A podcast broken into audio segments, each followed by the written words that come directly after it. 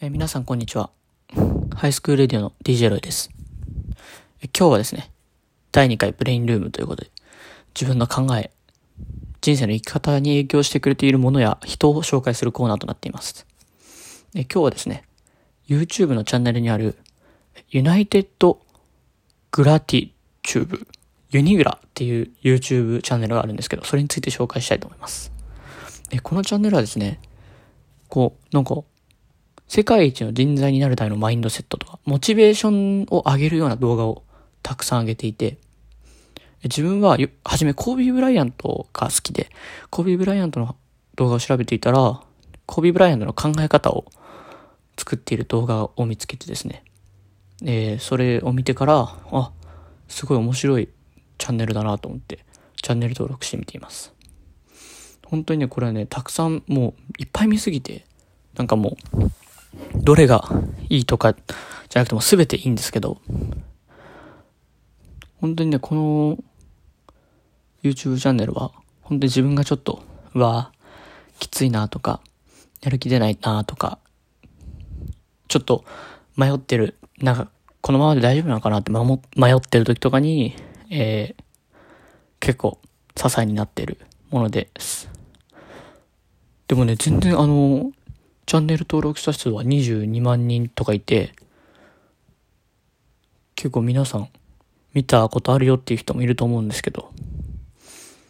自分がね、好きなのはね、やっぱりコービー・ブライアントとか、スポーツの、スポーツ選手の考え方とかが書いてあるやつとかも好きなんですけど、なんかこう、えー、例えば、YouTuber とか、UFC の代表、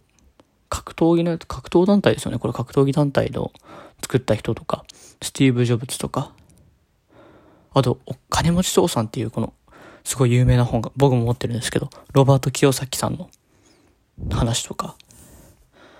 あと、姿勢を変えれば人生が変わる。姿勢ですね。体の姿勢とか、そういうのとか、なぜ筋トレをするのかとか、あと、コーナー・マクレガーさん。あの、この人 UFC、UFC のチャンピオンの人なんですけど、世界一のビジョンとか。そうやって宇宙飛行士とかもあって、なんかこう、たくさんの人の考え方とか、成功している人のモチベーションの保ち方、考え方とか、生活の仕方とかなどを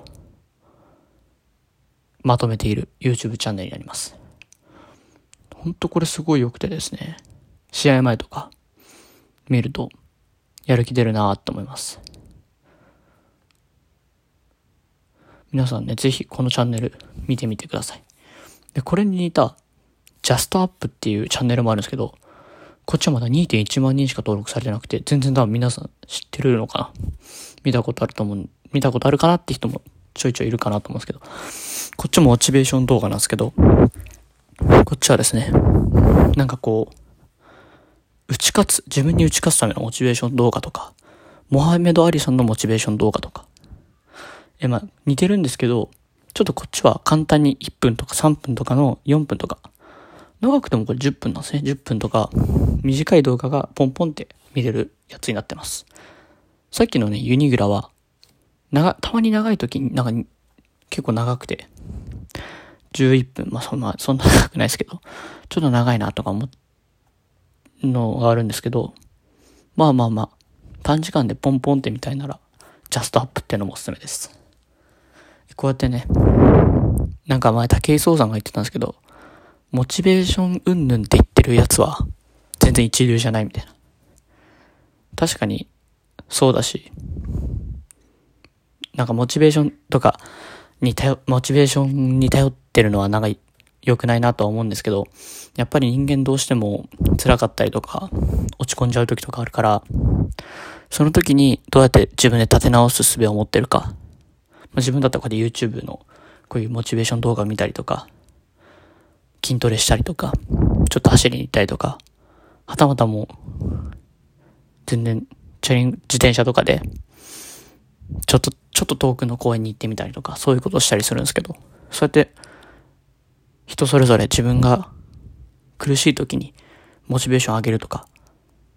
壁を越えるための術を持ってた方が、人生豊かっていうか、人生がこう、楽になるかなと思うんで、皆さんもぜひ、YouTube、 United、Gratitude、ユニグラとジャストアップ、見てみてください。それでは、今日はこの辺で終わりにします。ありがとうございました。 High School Radio では、えー、不定期で、 Brain Room と Favorite Time。で、必ず土日には、えー、お疲れ Weekend。これを、と、新しくできたサッカースタジアム、DJ ロイのサッカースタジアムってコーナーもあるんで、ぜひ聞いてみてください。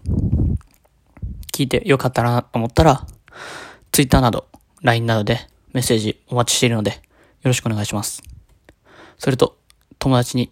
共有してくれても構いません。それでは、また次回会いましょう。ありがとうございました。